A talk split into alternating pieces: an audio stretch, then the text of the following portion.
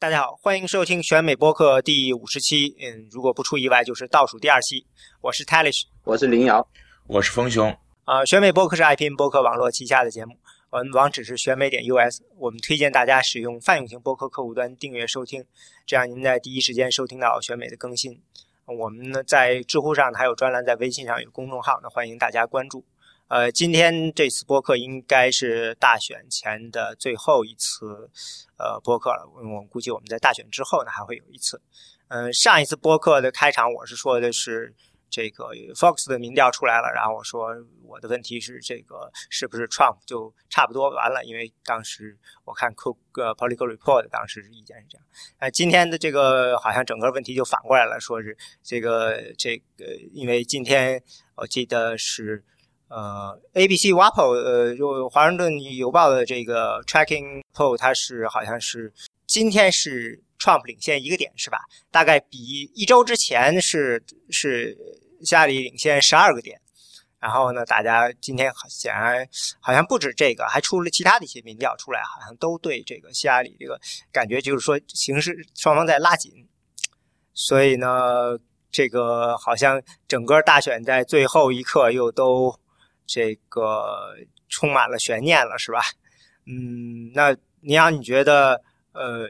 这个就先问第一个问题，就是大家我估计所有人都应该知道了，就是前几天这个呃 FBI 联邦调查局呢又说有发现了新的，在这个希拉里的这个助手，其实现在已经是竞选团队的这个副主席 Human Abedin 他的呃这个现老公，这个他。这现在等于是现在已经是分居了，对吧？分居。呃呃，Antony Weiner 的这个电脑上呢，因为一个关于 Antony Weiner 向这个未成年人发送这个不良信息的这么一件事儿进行调查时候，发现了这个有大量的这些呃邮件里头可能有这个从跟希拉里的他的服务器上的一些邮件，或者还有就是他有可能他在当初在这个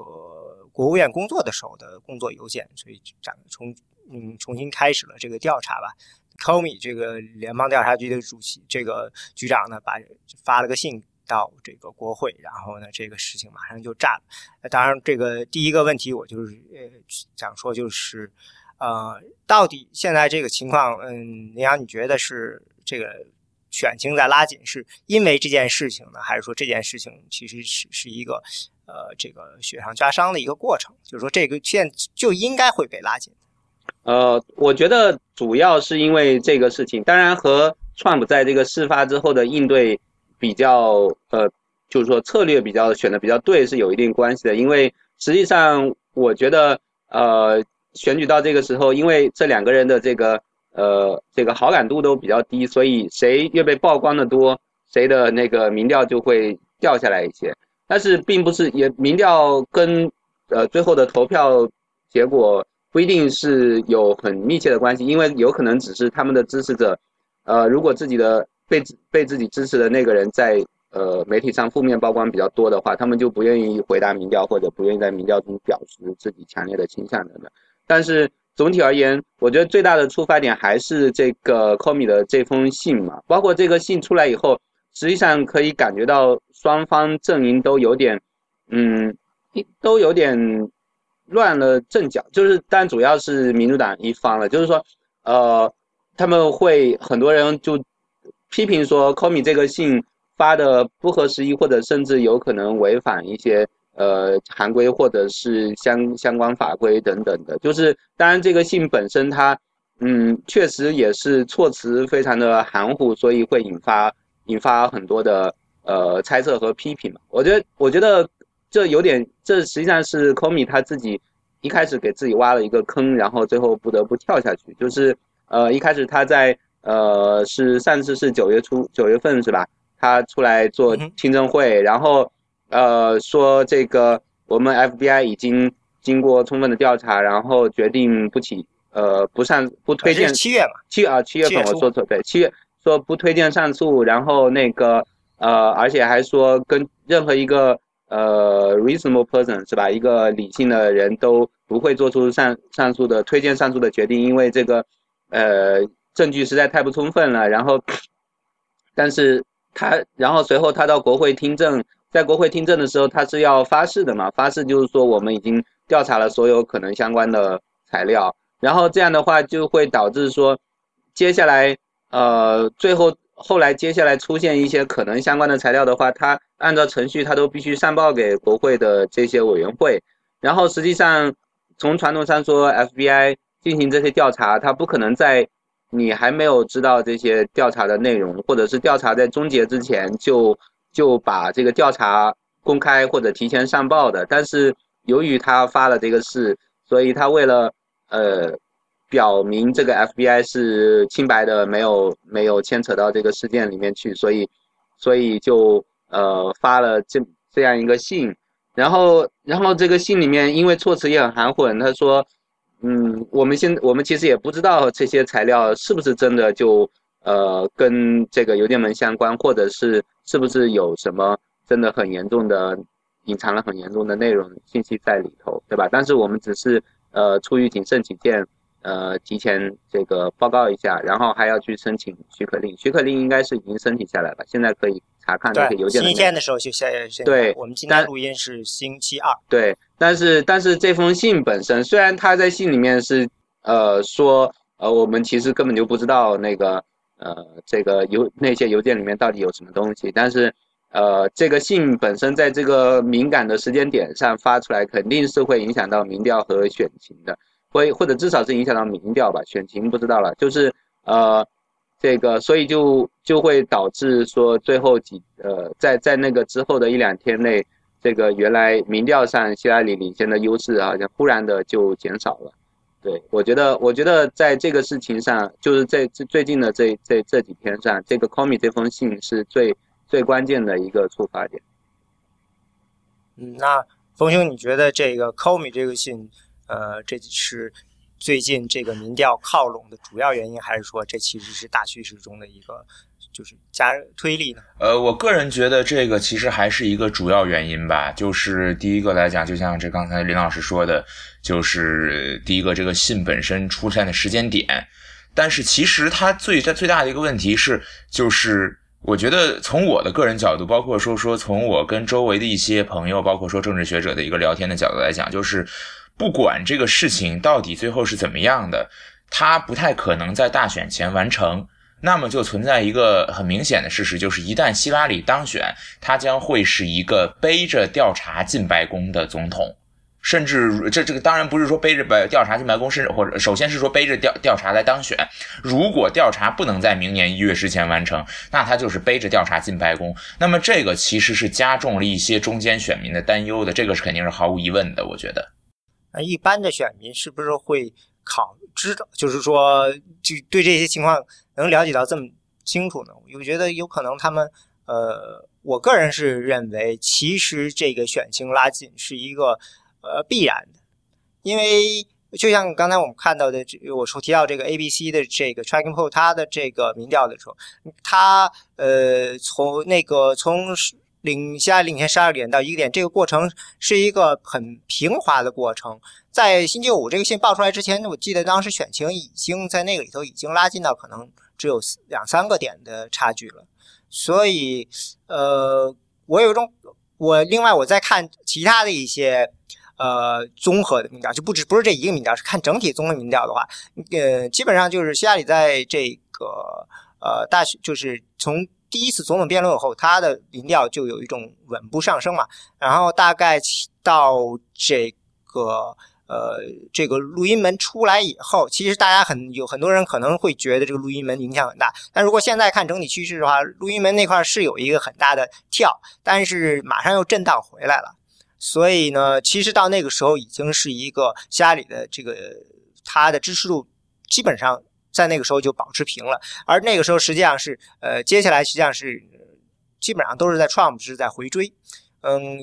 所以我的个人感觉是，其实这是这个这个大选的基本盘呢就在那儿，呃，很难让人就是说因为这些事情而说我就不支持 Trump，我就呃就是说就去改投下里了，那只不过是很多人当时就是很沮丧的，可能就是你你。的确是就是热投票热情下降了，我不太想去投票了，有这种感觉。但是呢，随着这个时间的慢慢的推移，呃，他们这个感觉就回来了，因为我看到我记得是对，其实也是华盛顿邮报的另外一个这个这。但是他就发现的这个，就像说这个白人的这个，我们主要关心的就是，呃，这个 Trump 的支持者大部分是白人嘛，白人支持者里的受过教育的主要是女性，还有这个和男性。一般家里是我记得他在女性中他赢下了十多个点嘛，在在比较高峰的地方的时候，但现在他说按照他们那个步，大概其实只有呃。可能是收紧了五个点到七个点，好像是这样。然后那个在这个呃受过教育的、受过高等教育的白人男性里头呢，现在其实 Trump 呢至少是打平了，就是能看到最近的这个十多天是在呃就是 Trump 的这个选民的积极性呢又上来了。嗯，还有一个就是还是这个呃这个。A、B、C，它这个川普它有一个就是选民的热情，也这个也比较吻合我们之前看的，就是希拉里的选民的热情呢，其实是在整个十月是慢慢上升的，已经非常接近这个 Trump 了。但是这个呃邮件门这事情又重开了以后呢，马上这个呃。这个热情的这个差距呢，就又拉开了。我看这个本来大概只能有两个点，现在又拉开到十个点的样子，就有一种，所以就有人说是希拉里是这个一下子就把这个辛辛苦苦半年积攒的这些东西全都给又给扔回去了。嗯，对，我觉得这个邮呃这个邮件就是最近这个这个邮件事件，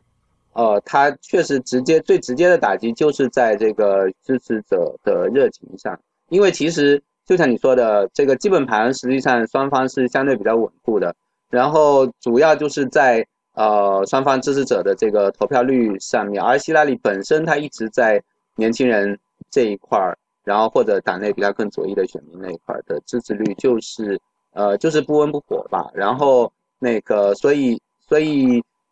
有在在最后选选举最后两周。这种打击本方士气的事情，就是应该会起到比较大的影响。但是我不知道这些影响最后只是体现在民调口头上，还是真正在投票上也有也有反应。就是好像最按照呃按照最近的这些提前投票的数据，这个在很多州年轻人和黑人的提前投票的比例都比这个二零一二年和二零零八年的时候要低一些嘛。相对来说，蜥蜴的比例是提前投票比例是上升了不少。但是年轻人呢下降了不少，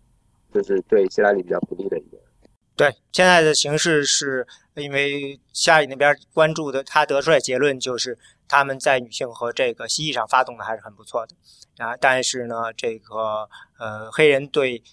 奥巴马的支持没有转移到这个希拉里身上。另外一个就是年轻人他们现在不是很兴奋，嗯，这个。其实前一段看一些民调，感觉好像年轻人已经有些兴奋了。但是看来从这个早就是提前投票的这个结果看呢，啊，并不是特别的让人这这个让人觉得呃兴奋。嗯，还有一就是我觉得现在的情况，其实怎么说呢，就是。呃，已经很清楚了，就是这个基本盘就这样，似乎双方呃都已经意识到我们之间的差距这么大，就算是本党的这个候选人这么垃圾，我也不可能跳槽去的呃支持对方的，有这种绝大部分人都是抱着这种态度的。嗯，就是这个这个党派之间的这个极化的固化，看来就是在过去十多年就是已经有点根深蒂固了，所以我估计。呃，这种过程也不可能因为双呃任某一个人上呃大选赢了就能改变，嗯，这只能说是谁不管是谁上台了，这实际上是下一场艰难斗争的开始吧。就像刚才冯兄说，这个呃，好像说这个嗯，希拉里可能上去以后，如果这个 FBI 不在这个他呃这。最后这个一月二十号之前解决这事，那他可能就挂上这个。而且不光是这样，那这他还肯定还有会有其他的调查，因为这次也就说了他的这个呃，他有一个什么，他的这个他们的基金会还在求调查，对吧？嗯，还有就是他的这个 Virginia 呃是不是 Virginia 是 Virgin 州长对吧？嗯，也在呃这个下里的这个算是他的一个长期的战友吧，也在嗯接受 FBI 调查。呃，Trump 那边好像也不是特好不了多少。他，呃，十一月份他有他有一个出庭，十二月份他好像还有一个出庭。我估计不管是谁上，他们上台以后的接下来的日子都不会太好玩。对，而且这个 FBI 最近这封信，我觉得最终比较赞成呃会造成比较大影响的，还是在国会选举上吧。就是总统大选，可能因为希拉里原先的优势是拉的比较开的，所以现在就算有所影响，呃，我个人会觉得他可能最后还是会赢。但是在国会的很多关键的这个选举上，尤其参议院呃参议院的选举上，这个。呃，民主党参议员的选情受到拖累的话，最后最后就很可能决定说参议院是在谁的手上的问题，众议院可能就也是会相对就拉得更开一些。所以，所以如果这封信有比较大的影响，它应该是希拉里上台以后面对一个就是环境并没有改善的国会，然后和要必须和共和党的这个国会斗智，接着斗智斗勇。但是其实我觉得，就是我这个观点，其实我好像一直跟很多人不太一样。就是我觉得两两个两院，就是参众两院都被共和党控制，然后希拉里上台，我并不认为是一件严重意义上的坏事情。第一个就是我们要看，就是我个人的一个观点啊，就是。他的上台的目的是什么？首先来讲，美国现在不管他采取一个什么样的策略，美国最大的问题是一个族群上的分裂，是一个族群阶级上面的一个分裂，地区上面的分裂。那么，其实如果说是完全共和党控制的国会和一个新上台的民主党的总统去组成这样一个新新的政府的话，我反倒觉得它有助于去促成一些更更温和、更 moderate 的一些决定、决策和决定。而且同时还有一个情况就是，共和党他如果拿下两院，那他。他就会希望能够在一八年的中期选举里面拿到更多，而希拉里包括民主党，不管怎么说，他们肯定要为二零二零年的这个这个连任，包括或者说民主党的选举整体来讲来做准备。那么这样一个情况下，他们一定就是两边都需要拿得出可以具有说服力的政绩出来。所以我觉得两方面反倒可能会做出一些有利于美国政治整体发展的妥协。这个不一定吧，因为实际上。呃，要获得中期选举的胜利，不一定是要拿出什么正面两党合作的政绩啊，有也可以是恰恰相反的。就像奥巴马过去的那几年里面，共和党采取的策略就是我阻挠奥巴马的这个政策提案，然后让你什么都做不成，这样子我可以在中期选举的时候，一方面，呃，选民会怨气很大，他会觉得说我们这个国家走在错误的道路上，但是在中期选举的时候。他不会区分的那么细，说这个到底是共和党的阻挠导致的，还是总统无能导致的？而且中期选举本来共和党选民的这个积极性要比民主党要高高很多，然后呃再加上就是说呃我共和党的的可以通过这种这种讨好党内极端派或者是这样一些这样一些愤怒怨恨的情绪，然后来达到。这个在选举中获胜的目的，他不一定需要走这个两党妥协的路线，而且两党妥协的路线恰恰是这几年里面在共和党内部慢慢被边缘化的一条路线。当然说共和党的建制派他可以尝试尝试修复啊，尝试走这条路线，但是呃，Trump 的崛起，我觉得实际上是给他们提出一个亟待考虑的问题，就是说我到底这个继续。我的重新走两党合作路线，这些 Trump 的支持者在中期选举里面还会不会会不会转过来支持我的问题？所以，所以我觉得这是这是可能很多人出于自身利益、出于自身政治利益不太会去考虑的一条道路，最多是延续过去几年里面国会和共和呃奥巴马对抗的那种路线。那所以其实这个邮件门实际上到现在为止可以这么就是认为就是，呃，这之前希拉里还是有一种感觉，就是他有可能。不仅能够赢下大选，而且可以借这个势头多拿下一些呃票，比如说参议院啊，甚至众议院多拿一些，这样为他在当选以后呢推进一些政策呢，等于是带来一些这个对他有利的这些人进入到这个国会来帮助他。但是现在看起来呢，这种情况嗯是不可能了，他甚至是属于呃这个很有可能胜利也是险胜，嗯，所以说呢，这个整个。这就我直接的结果就是，估计现在，呃，这个民主党以前呃梦想的有一他们会有一个 wave 这样的大规模大胜这种情况，现在看起来是不存在了。那这个，嗯，但是接下来大选中可能还会有意外，对吧？因为我看他们说这个 FBI 其实他他。呃，用这个机器来搜这些信，很快就可以把这个信都先过滤一遍。比如说，呃，就可以把这个信里跟这个只只是跟呃外交部或者下里的这个服务器有关系先筛出来，然后可以迅可以迅速的把重复的信都筛掉，然后找出呃这个这个唯一的就是以前没有过的信，然后就这这些都很快。接下来这些信到底？这有可能会在大选之前就会放出来说他们发现了有多少封信，但我不知道他们现在在这种情况下他们还会不会说，因为到头来这个调查没有结束，他们还得把这个信送到各个部门去分级，对吧？嗯，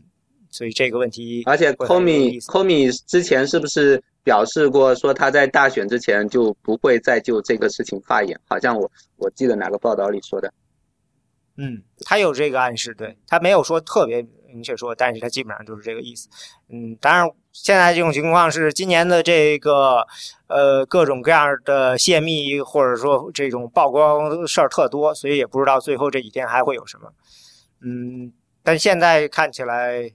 最关键的那那不管别的，最关键的还是得是发动选民了，因为我看现在基本上是。大家有呃几种不同的角度来解释这个，因为一边呢，Trump 那边好像也有点深入敌后似的，投了不少钱，现在在很多这些这个呃，像我看连密西根啊什么的，新墨西哥呀，他都准备投钱了。而那个希拉里那边好像嗯有点这个呃，就是匹配似的，这个 Trump 往哪扔钱了，他们也往里扔，有一种似乎处于防御的这种感觉。所以呃，接下来形势会怎么看走？嗯，其实是，呃，到头来到底是不是就是拼，呃，最后谁能把自己的选民的激情发，呃，激发起来？因为也有人说，这种形势下，有可能民主党那边、希拉里那边的这个支持者他们会紧张起来，嗯，可能紧张起来以后，他们可能会做的更，就是并不把这个事情，就是希拉里那边的这个这个胜利看成一个想当然的，但是这个都是一厢情愿的说法了。那到头来最后到底这个？有多少选民能够被双方发动起来，是一个很有意思的这个这个这现在只能猜是吧？对，对，而且其实我一直很困惑的一个问题，因为可能也是没有很好的办法解决解决的一个问题，就是选前的最后几天民调的变动到底跟最后的投票率是有多大的有大的多大的关联？因为其实二零一二年大选之前最后几天民调也是起起落落嘛。就是根据那个 Real Clear Politics，它的民调综合就有一度 Romney 也拉平了，甚至反超了什么。但是你从最后最后的这个选举投票结果来看，它跟一开始就是最后几天民大家民心特别焦躁的时候那些变动是似乎是没有多大的关系的。它就是一个很平稳的平稳的曲线到最后的投票率，看奥巴马是该胜出多少还是胜出了多少。所以到底是这些选民他们在最后几天他们是因为这些问题然后。拒绝回答民调，但是仍然会去投票呢？还是因为其他的一些因素？所以，呃，似乎现在也没有很好的办法把这些给区分出来。对，HuffPost 的这个有一个人，他就说，嗯，现在就是基本上有有两种主要观点，一个就是五三八 Nick Silver，他认为呢，这个形势对呃下不乐观，因为如果 Trump 这个民调，呃，全国民调再好一些，那这个。嗯，在几个州的民调，现在他认为 Trump 是好于在这个全国的，所以说呢，那就会迅速的拉近距离，有可能，嗯，他前几天的时候好像他的网站已经提出来说，有百分之十的概率呢是希拉里拿下了这个总票数，但是输掉了这个竞选人票这种情况，啊，这个。呃，HuffPost 这个 Poster，他这个民调员网站，他们的观点则是认为，就像你说的，他认为呢是有可能这个这个是民调本身在晃动，但是呢基本盘其实没有这么大的变动。嗯，最终还是这个呃看选民如何被发动起来的。所以这个这时候这个民调的晃动，嗯，首先就是他们会认为呢说邮件门这件事情真正产生什么影响。呃，它的波动的影响，嗯，就像这个录像这个录音门出来以后似的，你会看到有非常大的波动。我记得这个刚出来的时候，你可以看到那个曲线，但是可能需要到一两周的时间才能够知道到底产生了什么效果。但是，一两周以后就是大选，就去大选已经结束了。嗯，所以估计他认为这也是会成为一个悬案的，至少短期内吧。那所以我们要不，嗯，也可以这个问题先告一段落。我们本来说做这个节目呢，这期呢，嗯，想聊一聊，嗯，一些我们以前就这个播客都开了一年了，有好多这个议题其实都没有谈一谈，因为今年的这个大选，呃，这个很多话题都谈的非常非常的这个流浮流于表面吧。所以呢，有很多东西没有谈，尤其是我发现呢，即使是在这次这三进行了三次这个总统辩论，实际上很多议题也没有真正的说起来。我印象特别深刻的就是这个第一次辩论中有一个这个 cyber security 这种国家安全的问题，好像就有点各说各话，其实没有任何的深度似的。嗯，所以我想我们应该嗯聊一聊一些有意思的这些呃政治话题，嗯。嗯，其中我觉得第一个我们以前没有聊过的就是这个在外交方面的一个话题。嗯，因为这可能是 Trump 跟共和党传统共和党差别最大的，也是跟希拉里差别最大的这么样一个外交方面的议题。而且这个丰兄好像对这方面，我印象中是呃还是这个研究一直在研究的。所以正好那个，我我我想了想，我觉得可能主要有三个话题谈，一个就是这个叙利亚和这个 ISIS 问题，一个是这个俄罗斯的问题，还有一个就是在这个呃亚太地区这个问题。我们要不我们先还是先从就是叙利亚这块开始聊啊？呃，这个我觉得呃大家一直都在说的就是 Trump 这个在叙利亚问题上他的。呃，他在叙利亚一直说自己呃有想法、有有办法，但是不说。你你觉得他这个，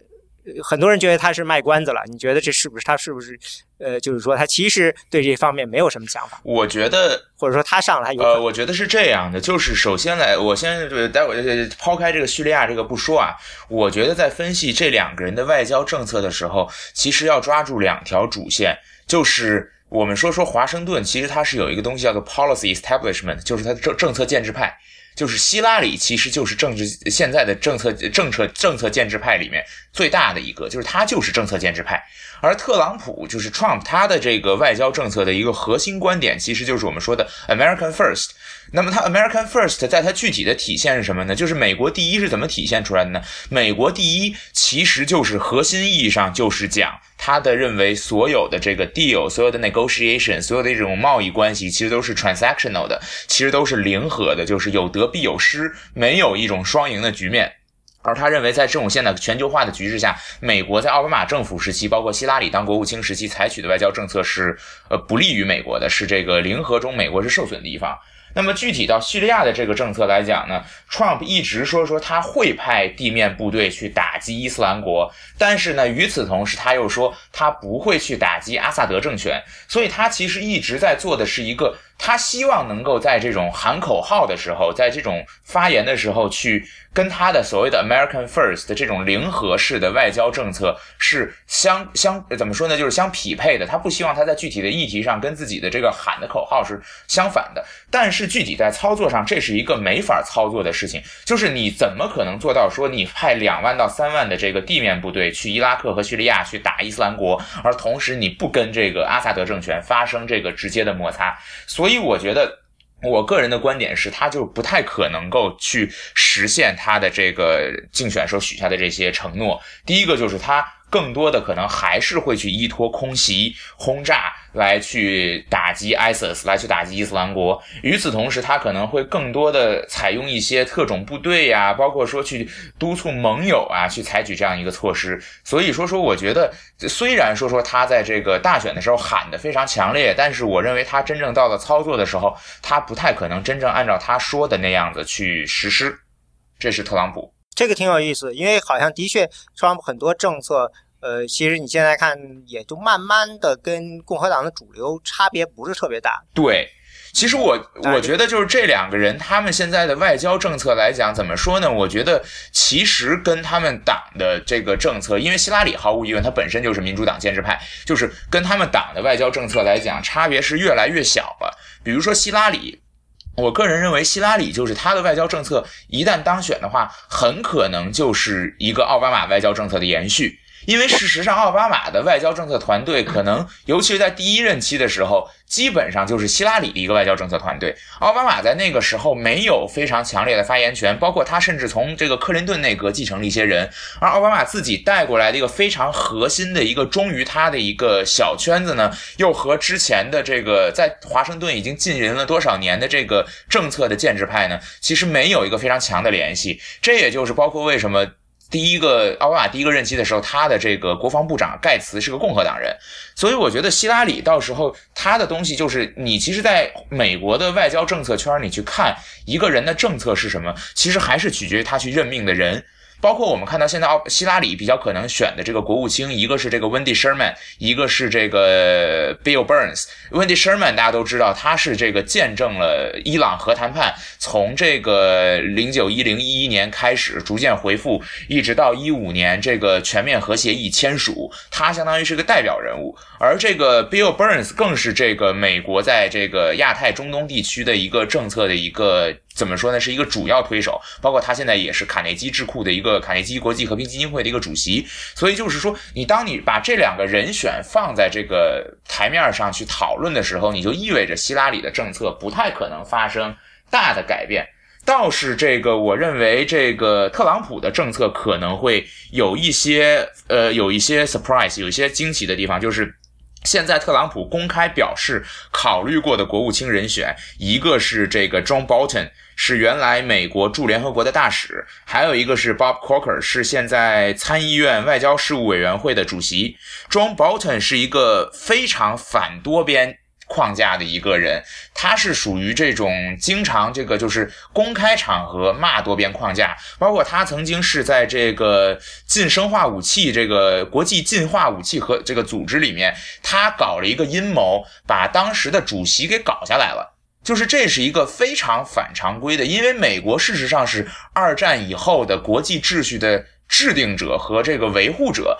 就尤其是冷战之后，苏联解体、华沙组织解体以后，美国实际上就是国际组织的一个维护者和奠基者。而你美国派到一个国际组织的大使，公开去搞阴谋，把一个国际组织、把一个国际组织的这个负责人给搞下来，这个东西，我觉得，如果说这个 John Bolton 当选的话，都已经不取决于说特朗普，或者说就是整个共和党想采取什么样的政策，就是他一旦成为国务卿的人选，本身就意味着。中美美国的这个外交政策会产生一个非常大的迁移，然后再具体到特朗普他本人来讲，我觉得还有一个最大的不确定因素，就是外交这个东西，它其实是一个。怎么说呢？对稳定性要求很高的东西，而特朗普就是你永远不会知道他会不会凌晨三点，OK 看到一条 Twitter 上面骂他，然后可能是某个外国人或者某个外国记者或者某个外国政客非常 irrelevant 的一个政客，他可能就把这个东西升级了，给 escalate 了，他就把这变成一个国和国与国之间的东西。那这个东西就相当于他提出什么样的政策，提出什么样的框架没有意义。其实他最后的外交的政策和他上台以后的外交选择，完全取决于他的 personality，他的人格。刚才你说呃说到这个 John Bolton 对吧？这个人蛮有意思的，他不是呃零零年零一年的时候被小布什任命为那个联驻联合国特使，美国驻联合国特使对吧？好像很短暂的时间。对对对。然后他那时候不是写了一篇文章，叫什么？题目就叫“国际法不是法”，对吧？对。然后呃，你你可以看到，就是其实小布什上台以后，那个新保守主义就是呃进攻伊拉克、入侵伊拉克的那些思路。其实，其实 John Bolton 是把它发挥到很极端的那个地步的，就是就是认为一个是国际法不是法，对吧？所以美国没有义务遵守国际法。然后另一个，美国是呃民主国家，是世界的灯塔，所以美国有有责任传播这些自由民主什么什么的，然后把自由民主传播到那些非非自由非民主的国家去。所以，呃，伊拉克战争它背后的整个思路是 John Bolton 式的思路。虽然 John Bolton 后来很快就退出了这个小布什的政府，但是。但是我觉得它其实反映了这个世纪之交的时候，共和党内部的一股潮流。然后现在很有意思的就是说，呃，这个特朗普又把这个这股潮流和他自己的那种本土主义重新给混合在一起了。因为实际上你如果只看 John Bolton 的当时代表的新保守主义那一支的话，他们是他们虽然认为国际法不是法，那是因为认为美国的价值观高于世界其他地方的价值观，所以然后所以美国是要在引领世界前进的。然后呃，特朗普呢就把这种国际法不是法这个东西抽离了新保守主义那个框架，然后拿来跟他的这个本土主义或者美国呃 America First 这个这个观念混合在一起，就是说，就像你刚才说的，这个世界呃国际外交是零和游戏，然后我们美国要实现自己利益最大化，我们的盟友也不管不用管他，然后那些敌人也不用管他，反正只要我们自己就就是赚的钱最多，然后这个力量最大就行了。然后国际法这个框架，反正他也是他也是认为是假的，就是虚伪的，所以也可以抛在一边不管。然后是一种很奇怪的一种混合。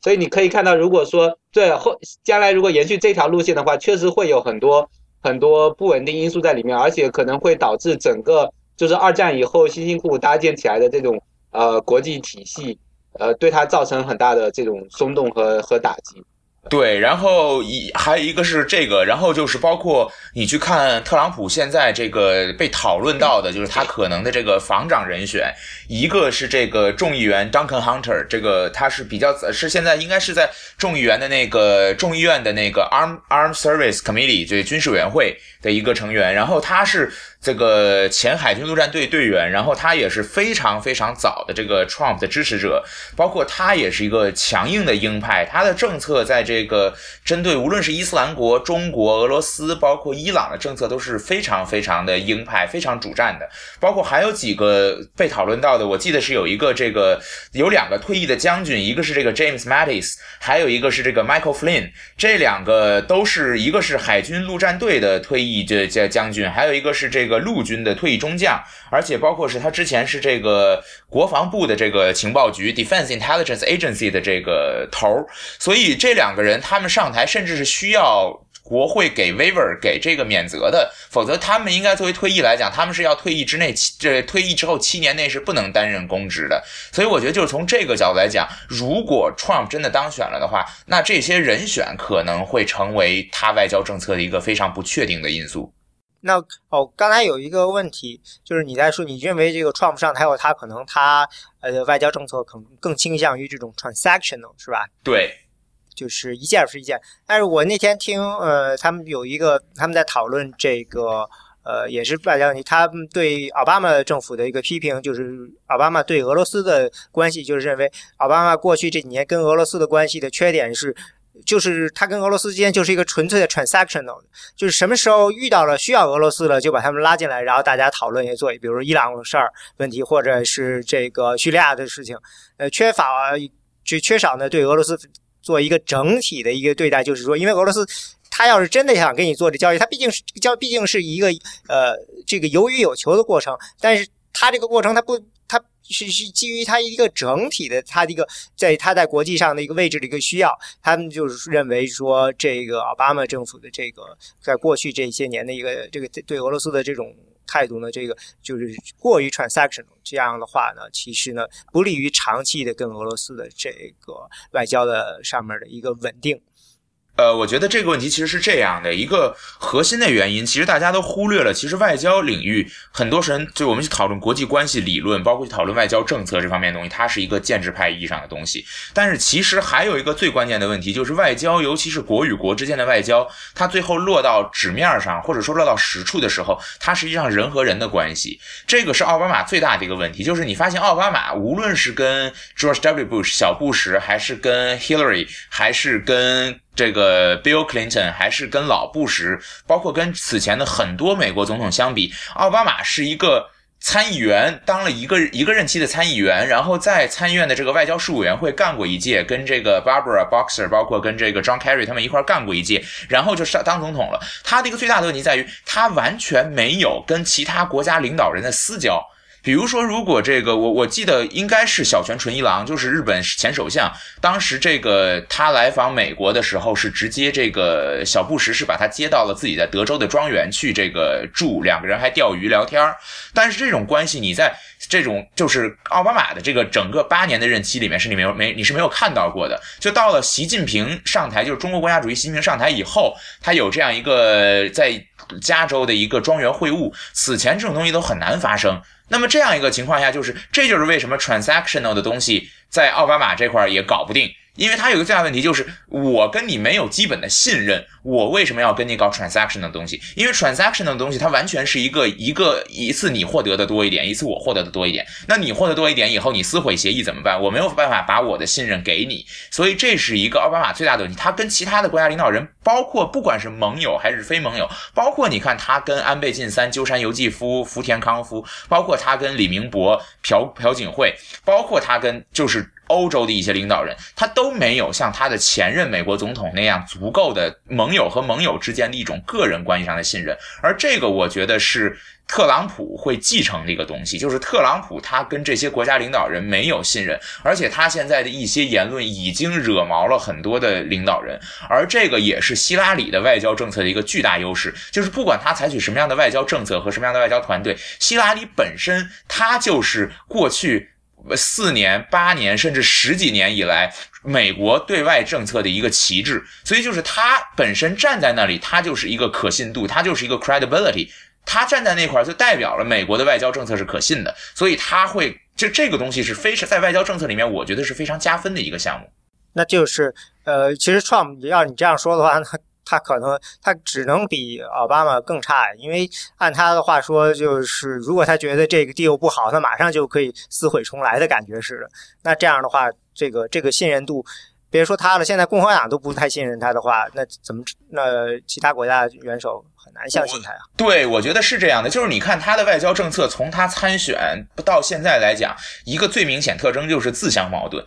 他一边在。反对之前的这个对伊拉克、利比亚的这个军事介入，但是他一边呢又这个承诺说自己要军事上、武力上摧毁伊斯兰国，然后呢他自己的这个现在被考虑到成为这个防长，包括国家安全顾问这样一个核心的安全决策团队的这个人选又都是将军。所以就是你就是核心来讲，就是我们说说这个在哥大的时候有一个著名的教授，这个林老师也知道的，这个 Robert Jervis，这个是他有一个重要的观点，就是就是美就是外交政策，它其实实际上是一个 perception，就是我怎么看它，实际上威胁到底是不是威胁，核心取决于两个人对这个事情的观点，取决于两个国家对这个东西的视角。那么，如果你特朗普你自己的这个外交政策是前后矛盾的，你一方面又反对之前的军事介入，你一方面自己又要用军事打击来敲销毁这个摧摧毁 ISIS，摧毁这个伊斯兰国，那那么你让我们就是让其他的国家看到的是一个非常复杂、非常混乱的一个场面，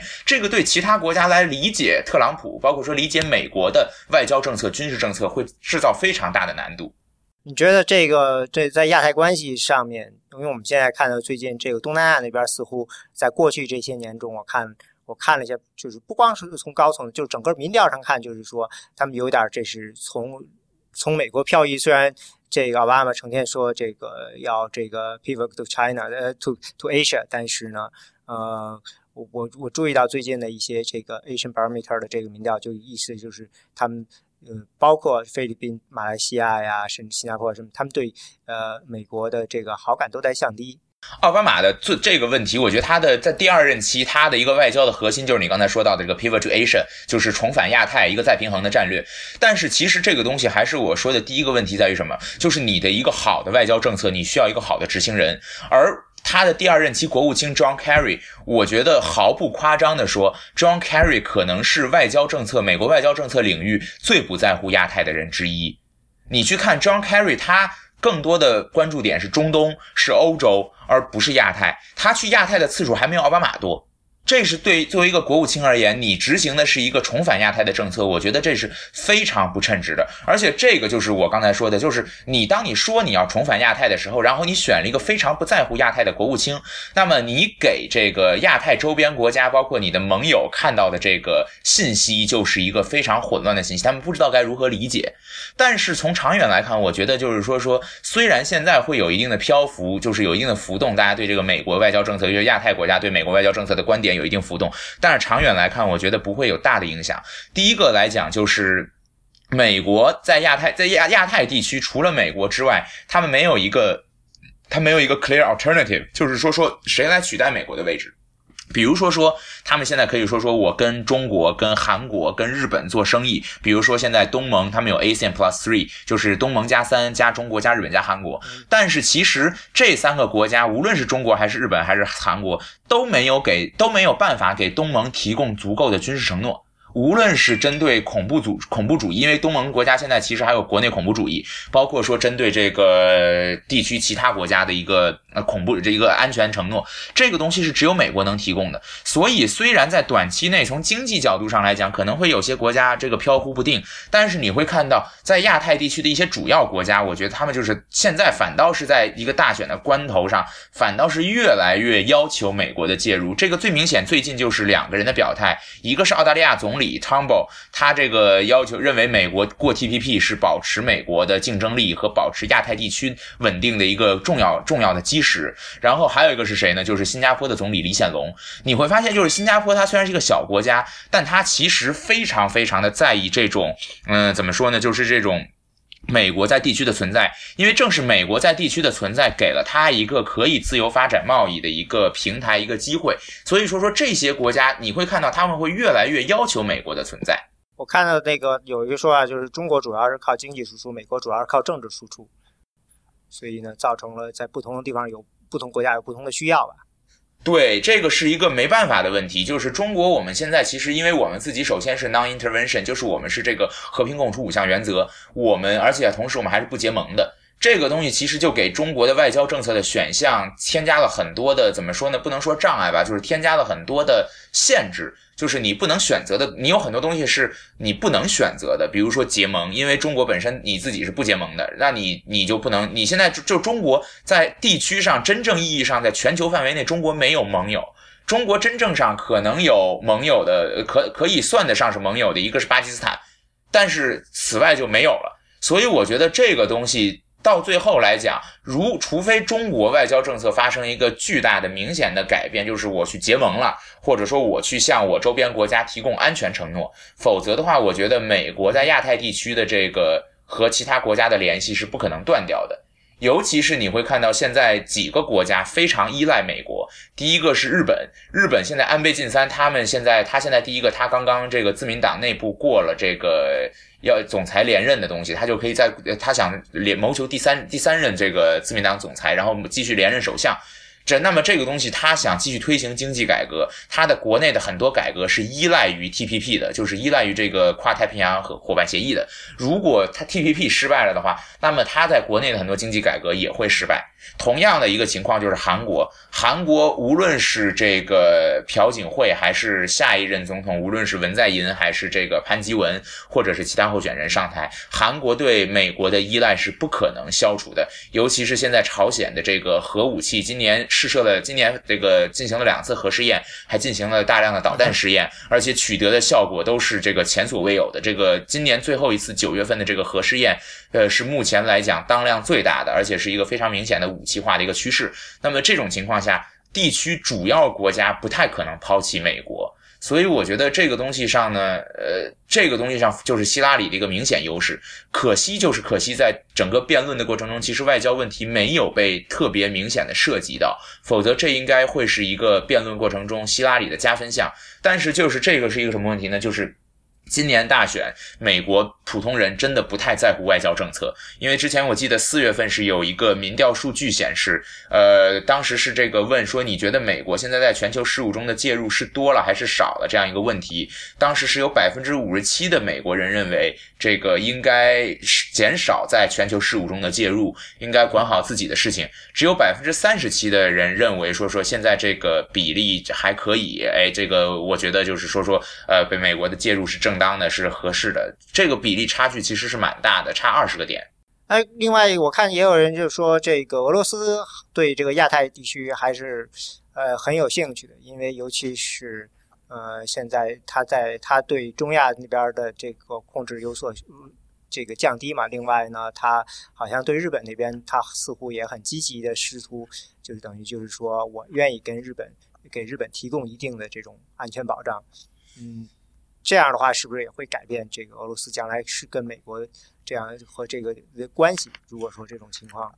呃，我觉得呃很难，因为第一个来讲，俄罗斯现在和日本他们虽然在讨论这个问题，但是其实俄罗斯和日本他们其实北方四岛的这个领土争端只能讨论一下，他们解决不了，因为俄罗斯的底线是非常明确的，就是他不会退出北方四岛，那你这个事情就没法谈了。而且俄罗斯又不像中国，中国其实你会发现，呃，中国现在尤其杜特迪访呃杜杜特尔他访华以后，你会发现现在中国已经开始允许这个菲律宾渔民在黄岩岛钓鱼了，就是。现在，尤其是在这个这个国际仲裁法庭的这个仲裁庭的这个仲裁出来以南海仲裁出来以后，包括杜特迪上台，然后访华以后，他和美国逐渐脱开了以后，这个中国和菲律宾现在在领土争端的问题上，更在乎的是一个 functionality，就是更在乎的是一些具体操作，就是我们允许两边的渔民搁置争议，我们去共同的采、共同的这个捞捕鱼、共同的开采，这个东西在俄罗斯和日本这两个国家来讲不太可能发生，因为俄罗斯它第一个普。已经是一个强人政治家，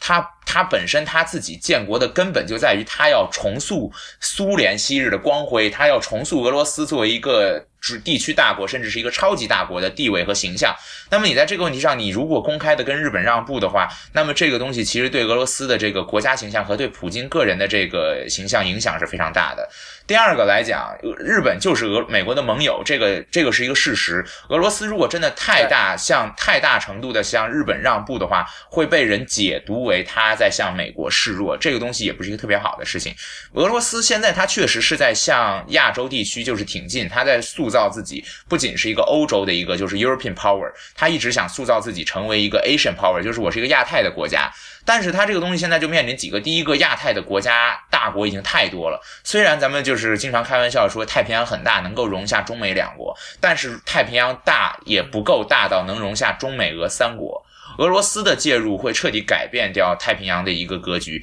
因为俄罗斯第一个，它不只是一个外交和军事实力的问题，它还有一个能源能源的问题。那么它会整个影响亚太的一个能源供给和能源需求的一个关系。那么这个东西对于中国和美国而言，我认为都不是一个希望看到的事情，因为中国现在其实是依赖这个亚太。国家，尤其是东南亚国家的这个市场，你如果再进来一个人来分这杯羹的话，不知道中国这个会从中，就是中国的这个蛋糕会被分走多少？那么对于中国来讲，肯定不是一个特别好的事情。对啊，我觉得这个俄罗斯进来其实是属于反向的去钳制中国的扩张。哎，实际上，但是他肯定对美国比较忌惮。那从一定上说，如果说美国不是非常积极的准备介入到亚洲事务的话，那可能会给俄罗斯提供。这个一些机会是吧？如果说这个就像 Trump 说，如果说我不管你这个韩国、日本自己了，你们自己保护自己，那就这个是那秩序肯定会被重塑。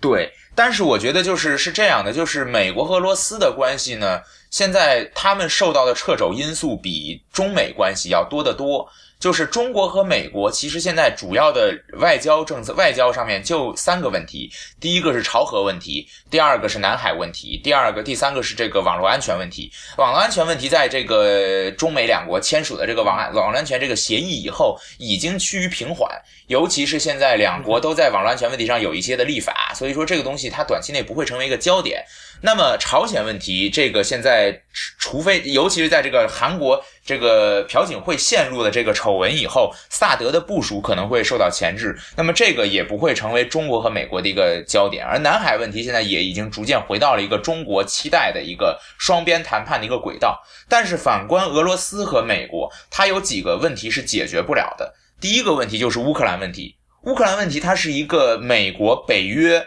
欧盟、俄罗斯的问题，而在这个过程中，美国他要考虑的是在欧洲的十几个盟友的问题，所以他在这个问题上，他做出让步的可能性不大。而俄罗斯在乌克兰的问题上，他已经把克里米亚侵吞了，他做出让步的可能性也非常的小。这是第一个。第二个问题就是叙利亚。这也是中国一个优势，就是中国没有实质介入叙利亚问题，而俄罗斯和美国现在都是在叙利亚问题上陷在里面了。不仅是派出了武装部队，而且双方都在这个，一个是保阿萨德政权，一个是这个最开始是这个推要要要求推翻阿萨德政权，现在呃美国的这个口径稍微软化一点了。所以说，我觉得就是这个几个因素，包括说说还有这个伊朗问题啊，包括这些就是在整个欧洲局面的问题上，美国俄罗斯的分歧会远远。超过他们可能实现的任何合作，所以说，Trump 当初说这个对于这个克里米亚这件事情好像不在乎似的时候，这个让呃大家就是整个这个你这个外交这建制派都吃了一惊似的，属于对，实际上他等于是把这个基本原则给破掉了。对对，就是其其实 Trump 这个就是他从大选以来对这个普京，包括对俄罗斯的这个崇拜之情，简直是就是可以说是溢于言表。就这种东西，其实在美国的外交学界是一个非常非常。惊惊讶的事情，这也是为什么前一段时间，我记得是八月八月底九月的时候吧，大概是有一百多个这个非常资深的外交官，有很多都是非常著名的这个外交官，集体签署公开信，而且这也是历史上第一次外交官这么多的外交官集体签署公开信，去支持呃克林顿去支持希拉里当选总统，去反对特朗普，就是因为 Trump 这样一个政策，他事实上把美国。在欧洲盟友那里的所有这个信誉全都会丢光，而美国它现在之所以自己有这样一个。环这比一个比较好的国内的发展环境，它是依赖自己的盟友的。如果欧洲的盟友失去了对美国的信任，美国失去了对欧欧洲盟友对它的支持的话，那么美国会面临非常严重的问题。而美国现在自己受制于国内的一些经济因素，它也不具备说说就是去用自己的军事实力和外交实力去填补这块缺可能缺失掉的东西。所以，这个 Trump 对俄罗斯的政策会是美国外交上面的一个大问题。而且我估计，我觉得这个有时候 Trump 的感觉就像是他，一个是他没有做过做功课，嗯，比如我记得刚才我们说这个 national security 第一次辩论里头一个 cyber security，他就说有不不一定是俄罗斯黑客啊，也可能是中国黑客。然后人，然后我记得有人就评论说，这个换希拉里绝对不会说的，因为中国和美国签了这个网络安全协议了，所以你绝对不可能把中国这个词再拿出来的。如果你知道有这个协议的话，对，是这样的，就是。我觉得就是，但是特朗普其实是这样的，就是他的一个核心观点就是他在辩论的时候，包括在整个选举过程中，他一直体现出来的就是他在一直的把美国的问题转移到外部，就是不管是俄罗斯还是中国还是墨西哥还是包括其他国家，就是他一直在把美国自己的问题转移到外部，所以他这个其实。并不能称之为他的外交政策，这只是我认为他在就是他在拖，或者说他在这个顾左顾左右而言他的一个策略。所以就是我觉得就是对特朗普而言，他的外交其实要分两部分来理解，就是一部分，比如说他骂中国，包括骂墨西哥，这个东西它是一个转移国内矛盾、转移国内仇恨的方式，它严格意义上不能算是他外交政策的一部分。他真正外交政策，我觉得最核心的就是我刚才最开始说到的把握的一个点，就是 American First，美国第一，就是他认为所有的外交都是零和的，这个其实可以概括一切，而且这个也是最危险的一部分。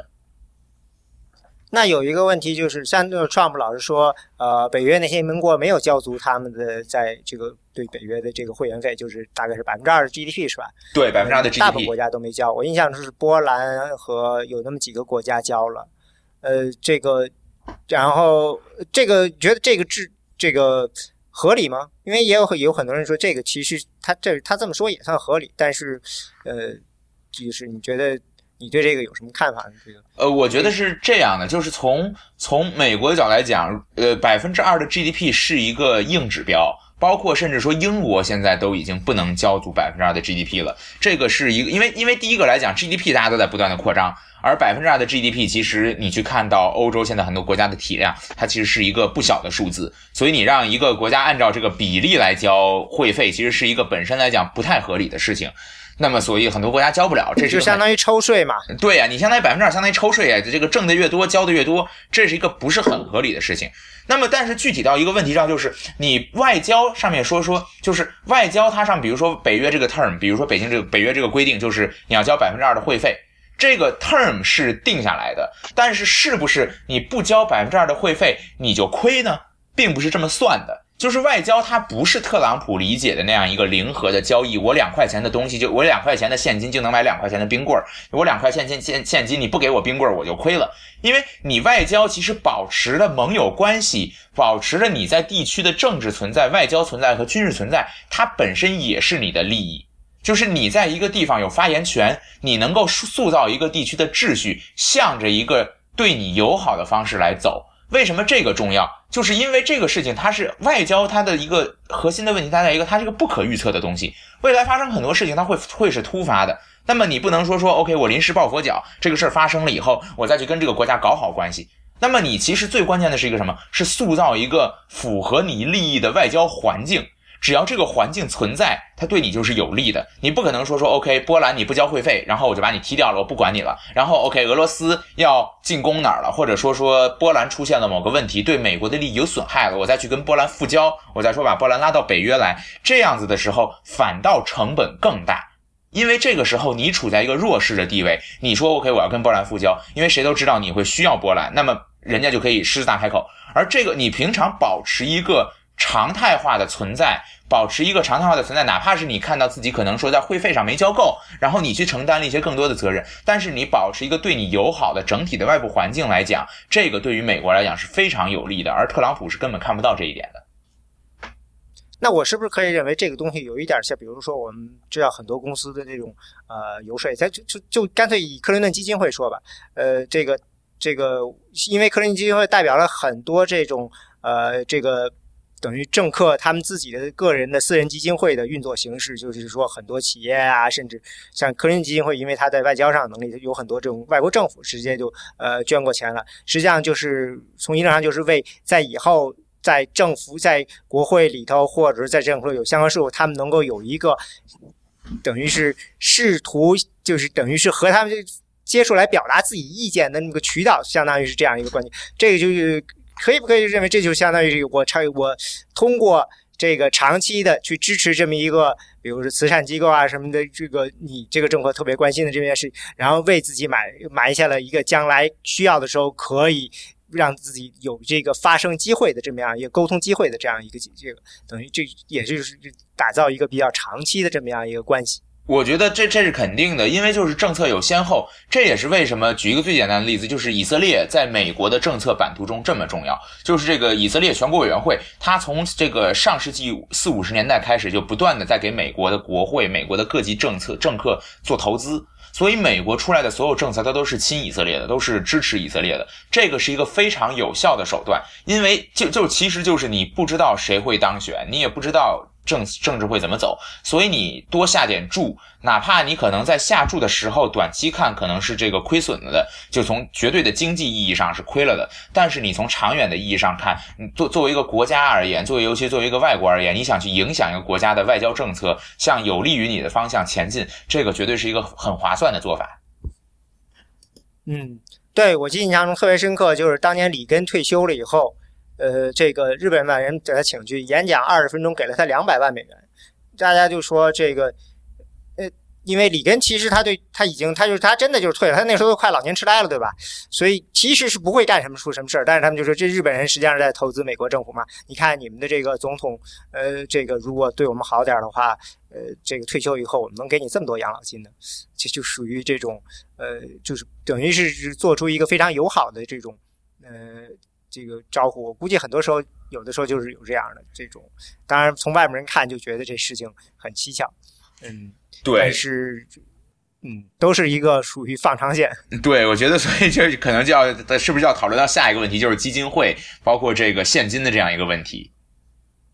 对啊，咱们可以顺便聊一聊，就是因为呃，最近这个 WikiLeaks 发出来的这个爆出来信里头，呃，最近的一个信你看了看。呃，因为也有这个听众就是说，哎，稍微的聊一聊。呃，我看了看这个 WikiLeaks 这个信里头，其实真正我觉得算是呃负面的，就是不好的，就是这个现在这个民主党全国委员会的这个主席，他放了那个，实际上是在这个初选中两次辩论有至少从信里头看，呃，谢过两次题给这个希拉里那边。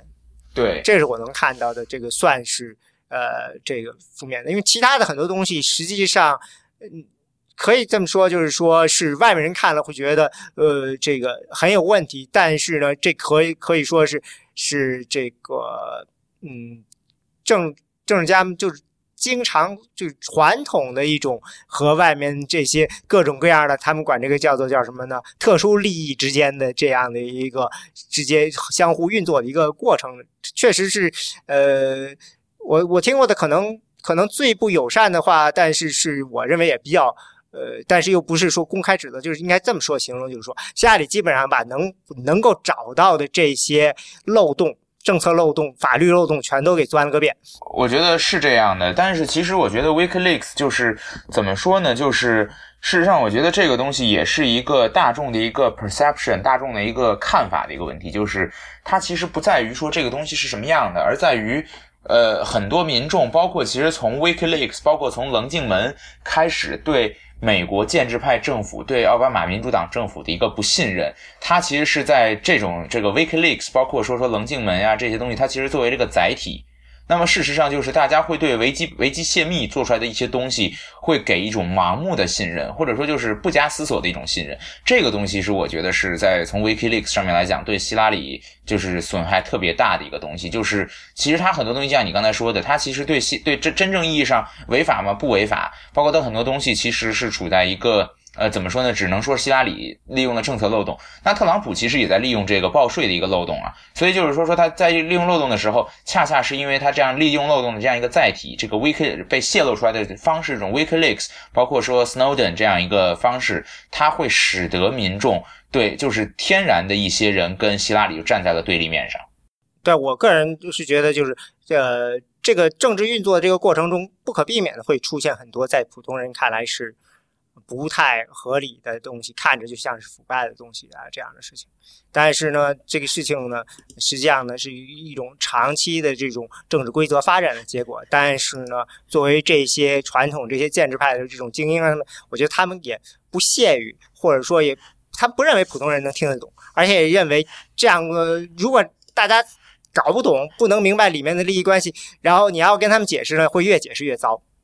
对，但但是我觉得这个东西其实就是现在美国就面临的一个最大的问题，就是我也认为几次辩论都没有很好的讨论的一个问题，就是精英阶层和这个普通民众的脱节。这个东西其实是不管是说说这个民主党还是共和党都在面对的一个问题。但是其实这三次辩论，包括一直到现在，我没有看到一个特别明确的一个好的解决方案。包括说特朗普，无论是特朗普还是希拉里上台，他们如何能够把。对方的这种呃铁的铁铁杆的支持者，无论是特朗普这边的这个非常白人的这种就是白人男性的这些支持者，还有希拉里那边非常建制派的支持者，如何把他们给放到一起，让这个国家重新粘合到一块儿去？我觉得我没有看到一个非常明确的一个解决方案。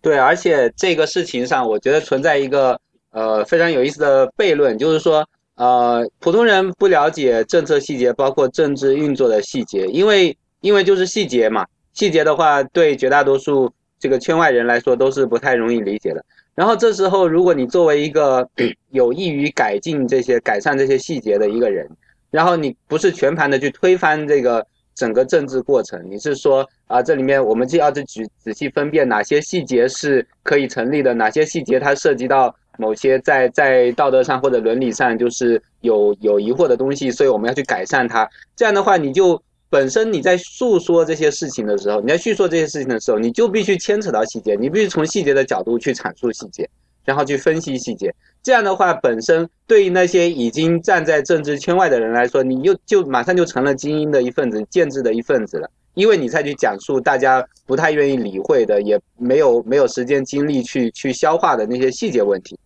所以，所以当你想要就是去弥合精英和普通草根民众之间的鸿沟的时候，你本身就已经被草根视为精英的一部分，所以这时候你说话也就失去了效力。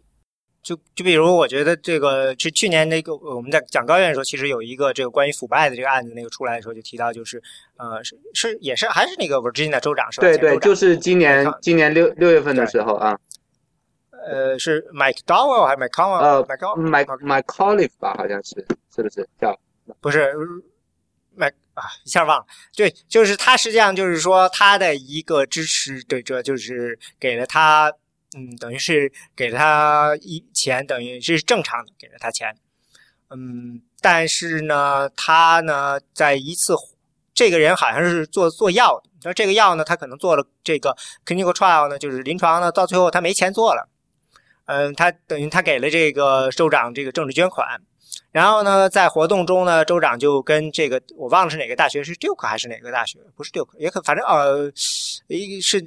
应该是当地的某个公立大学，还是跟大学的校长大概就说啊，介绍了这个人说，你看他们这个药现在做不出来，你们看看能有什么想法？呃，当时就他们就认为这个是所谓的 paper play 嘛，受贿嘛。一直到高院，最后高院说这个不能算是，这个这个只是他这是正常的。你如果你在位之人，就会考虑用这样的一些情况来方便其他人，这是一个挺正常的一个练用这个。嗯呃，但是呢，我印象特别深刻的就是，呃，有人看这个高院解读就说，你看这就是证明了高院也是腐败的，呃，这坨人中的一员，所以他们当然会这个为这些行为辩护了，因为高院他们自己，呃，这个这个法官其实很多时候也会享受很多这样的便利啊什么什么的，这事情就变得非常非常复杂，嗯。我我印象特别深刻的就是，呃，有一篇文章，他有有就说起来这个事情，就是这个现在这几年，其实他认为政府就变得进入僵局，很多事情弄不清楚，就是因为大家太强调透明化了。你平时做一个什么事儿，跟别人谈判的时候，总会有一个说。这个你给我点好处，我给你点，大家总是一个你来我往、推来推去的事情。但是如果你把这个事情都摊在台面上，让大家都看着你们两个人在做交易的话，那这个交易就真没法做下去了。因为你一旦，因为有的时候你会试探的扔出一个东西出来，但是别人会就看说你好，你违背了你的原则。呃，所以说他就说，呃，传统的政治这个中的很多规则，其实他们是有他们的道理的。但是到现在呢，因为说过过于透明，所以说，呃，因为。的确是，如果说呃这个不透明，的确是有这种很多教育啊或者腐败的可能性。但是如果你把这个东西全都曝光了，然后什么事情都弄出来，就像正常就是反间制这些场合的思维的话，那的确现在他们就。一时间，他没有什么办法可以应对这个出现的新局面了，因为传统那些呃方法都不能工作了，全都会认为这个有腐败的嫌疑啊，有什么事？那然后呢，大家就又想不出其他新的怎么在这种新的环境下运作，所以说就变得非常被动。就像这个这个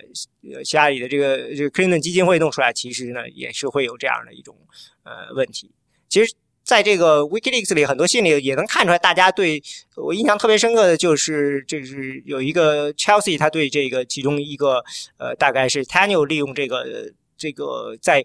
Bill Clinton 不知情的情况下去跟别人去要钱啊，什么事他好像还挺愤怒的，认为这个对这个呃我们的这个基金会形象不好，会造成这种呃理理解什么的，而且还产生了内部纷争，好像大家还吵起来了啊。我记得 t a n y 那老板的这个 Dog Band 还说，为什么你爸能这么挣钱，我不能这么挣钱？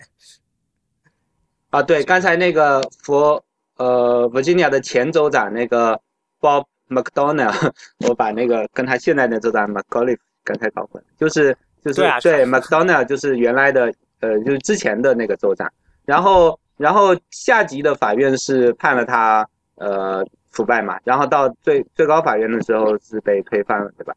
实际上实际上这里面就就涉及到说对腐败的定义，因为呃比如说他受贿啊这些东西，那你任何一个特别。大而化之的这种粗略的定义，可能都会带来一些意想不到的后果。就是定义的太宽松，定义的太紧，它它最后都会导致一些后果。所以，所以对于法院来说，法院也是很难做的，因为法院只能被动性的呃去审查说你这个呃某一个特定的定义是否违宪，然后某个具体的量刑是否是否得当，但是没有办法像呃立法立法机构那样子主动的去，就是说我把不同类型的就是。呃，是这个利益交换，哪些定义为腐败，哪些不定义为不定义为腐败？所以最后高院判他无罪以后，是引起了很多人的这种反弹嘛？就是说高院一下子把这个呃腐败的这个定义收得太紧了，导致很多大家很反感的行为都逃逃脱于惩罚之外。但是高院的说法就是说，按照现行的，比如说呃，就是当时判判处这个 Mc McDonald 的一些法案来说，却又却又收得太紧了。然后最后导致政治没有办法正常运作，所以像这些很细节，就是说你你一旦要讨论到怎么去定义腐败，怎么去定义贪污受贿的时候，一定要进入这个法理的细节，对不对？但是但是对于那些普通的民众来说，这些细节就是令人不耐烦的，所以他们可能就比较喜欢听像串姆那样子说，我直接推出一个宪法修正案，然后把一切。呃，什么这个旋转门全部都给禁掉，是吧？所以所有卸任的议员以后都不能再搞游说活动了，或者说议员只能任两任这样子，就是对对很多普通人来说，这样是非常大快人心的简洁明了的解法。但是这种解法在现实政治中恰恰又是不能成立的。对，然后我再补充，我 Trump 的民粹的这特点。对我补补充一点，就是为什么说说旋转门其实有一定意义上是必要的呢？就是。比如说，还是举一个外交的例子，就是像呃，这的可能就是很多读很多听众都知道的这个卡内基基金会，包括像布鲁金斯，他们名义上是一个非政府组织，但是他们有的时候，因为他们的很多这种这个高级的研究人员都是这个政府的前高官，尤其是最明显的是战略和国际研究室这个中心 CSS，他们的有的时候，他们的很多这个。研究人员、高级别的管理人员，他是要承担一个叫做“二轨外交”的一个责任。就是什么叫二轨外交？一轨外交就是这个完全纯官方，二轨外交是一个民间这外交，还有一个中间有个一点五轨外交，它其实就是 one one point five track，就是这样的，是这样这样，它其实是一个把很多。非要在这个就是不能够在台面上形成的协议拿到下面去形成，这样子来促进一个整个国际关系和外交政策的一个良好运转。如果真的像特朗普那样做的话，就是把旋转门彻底切掉，把所有东西都放在台面上去说，那最后就真的是外交就只是真刀真枪的明着干了。啊，对啊，那个 Trump 已经说了，这个要上来要修宪限制这个呃这个是呃议员的这个任期，然后这个是。他是说要把这个官员、重要官员是吧？议员或及其下属，还有政府的高官员、重要官员，呃，离职以后是五年之内不能加入这个游客说客，就是 K 街这种进行游说是吧？对，嗯，现在好像是一到两年，这是一个非常非常大的这个，这个非常非非常像当年金里奇的这个主张啊，嗯。对我印象中，金里奇其实就是干过的最大一件事，就是他这么制，就是制造了。说白了，那个旋转门转的这么大，就是因为他在国会大刀阔斧砍了太多的东西，结果那些人没地方去了，都跑去当游说说客去了。呀，今天也聊短，咱们，呃，我是不是我就我现在就觉得好像也没什么好说的了，因为这个大选现在到现在，鬼知道下周会是什么样的。已经到倒数第二期了，呃，谢谢大家收听选美播客。选美播客是 iPn 播客网络旗下的节目，我们的网址是选美点 US，我们的知乎专栏选美 IM Election，呃，我们的新浪微博是 at 选美 IM Election，中间没有空格。我们的 Twitter 是 at 选美 US，嗯，最后欢迎大家收听 iPn 播客网络旗下其他的精彩节目：一天世界、未知道、内核恐慌、太医来了、流行通信、硬影像、无次元、博物志、陛下观和时尚怪物。